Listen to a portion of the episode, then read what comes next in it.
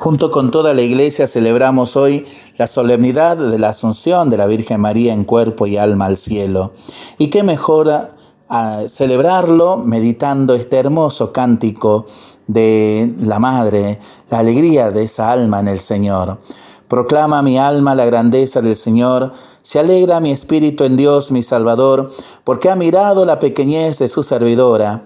Desde ahora me felicitarán todas las generaciones, porque el poderoso ha hecho obras grandes por mí. Su nombre es santo y su misericordia llega a sus fieles de generación en generación. Él hace proezas con su brazo, dispersa a los soberbios de corazón, derriba del trono a los poderosos y enaltece a los humildes. A los hambrientos los colma de bienes y a los ricos los despide vacíos. Auxilia a Israel su servidor, acordándose de su misericordia como lo había prometido a nuestros padres, en favor de Abraham y su descendencia para siempre. Lucas capítulo primero, versículos del 46 al 55.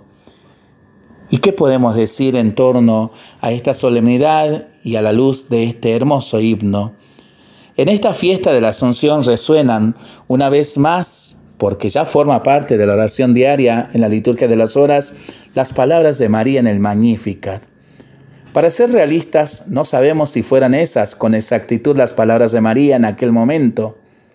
Actualmente estamos acostumbrados a que siempre haya un periodista con un micrófono o una cámara que registre exactamente lo que pasa en un momento determinado.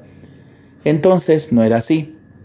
Todo se basaba en la memoria, en los recuerdos y ya sabemos de la fragilidad de nuestra memoria. Casi seguro que no fueron sus palabras exactas. Pero lo que es seguro es que el autor del Evangelio de Lucas puso en labios de María al que coincidía con su forma de ser, de pensar, de sentir, de creer. Es decir, que igual no fueron las palabras exactas que dijo en aquel momento, pero que las podía haber dicho perfectamente. Su contenido es el de alguien que había comprendido perfectamente el mensaje rompedor de Jesús, el mensaje del reino de Dios que pone patas para arriba a nuestro mundo, que da la vuelta a todo. Derriba del trono a los poderosos y enaltece a los humildes. A los hambrientos los colma de bienes y a los ricos los despide vacíos. Esa es la misericordia de Dios que llega a sus fieles de generación en generación.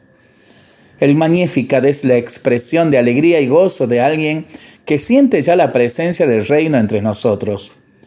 Solo en este canto ya podríamos decir que María es la primera discípula y que su grandeza proviene sobre todo de haber seguido a Jesús, de haber guardado en su corazón los misterios del reino y de haber puesto su vida a su servicio. A lo largo de la vida de Jesús encontramos a María siempre cerca, desde las bodas de Caná hasta orando con los discípulos después de su muerte, pasando, como no podía ser de otra manera, por el momento de la cruz en el que no abandonó ni a su hijo ni, ni su confianza en que él era el Salvador. Todos eran los misterios vividos y experimentados del reino de un Dios que es misericordia y amor para todos, sobre todo para los más débiles y pobres. Alabemos a Dios junto con María, que siempre proclama la grandeza del Señor. Y hoy saludamos a todos los que celebran de manera muy especial a nuestra Madre de la Asunción. Por ejemplo, los amigos de Hipólito Yrigoyen en Salta, la República Argentina, pero también a nuestros amigos del Paraguay que celebran a la Virgen de Caacupé, a nuestros amigos de Bolivia y a tantos devotos de la República Argentina que celebran a la Virgen de Urcupiña y también a la Virgen de Chaguaya y tantas devociones de esta buena madre que gira en torno a este misterio maravilloso, la Asunción de la Virgen María. Por eso que el Señor nos bendiga por intercesión de esta buena Madre y nos acompañe siempre.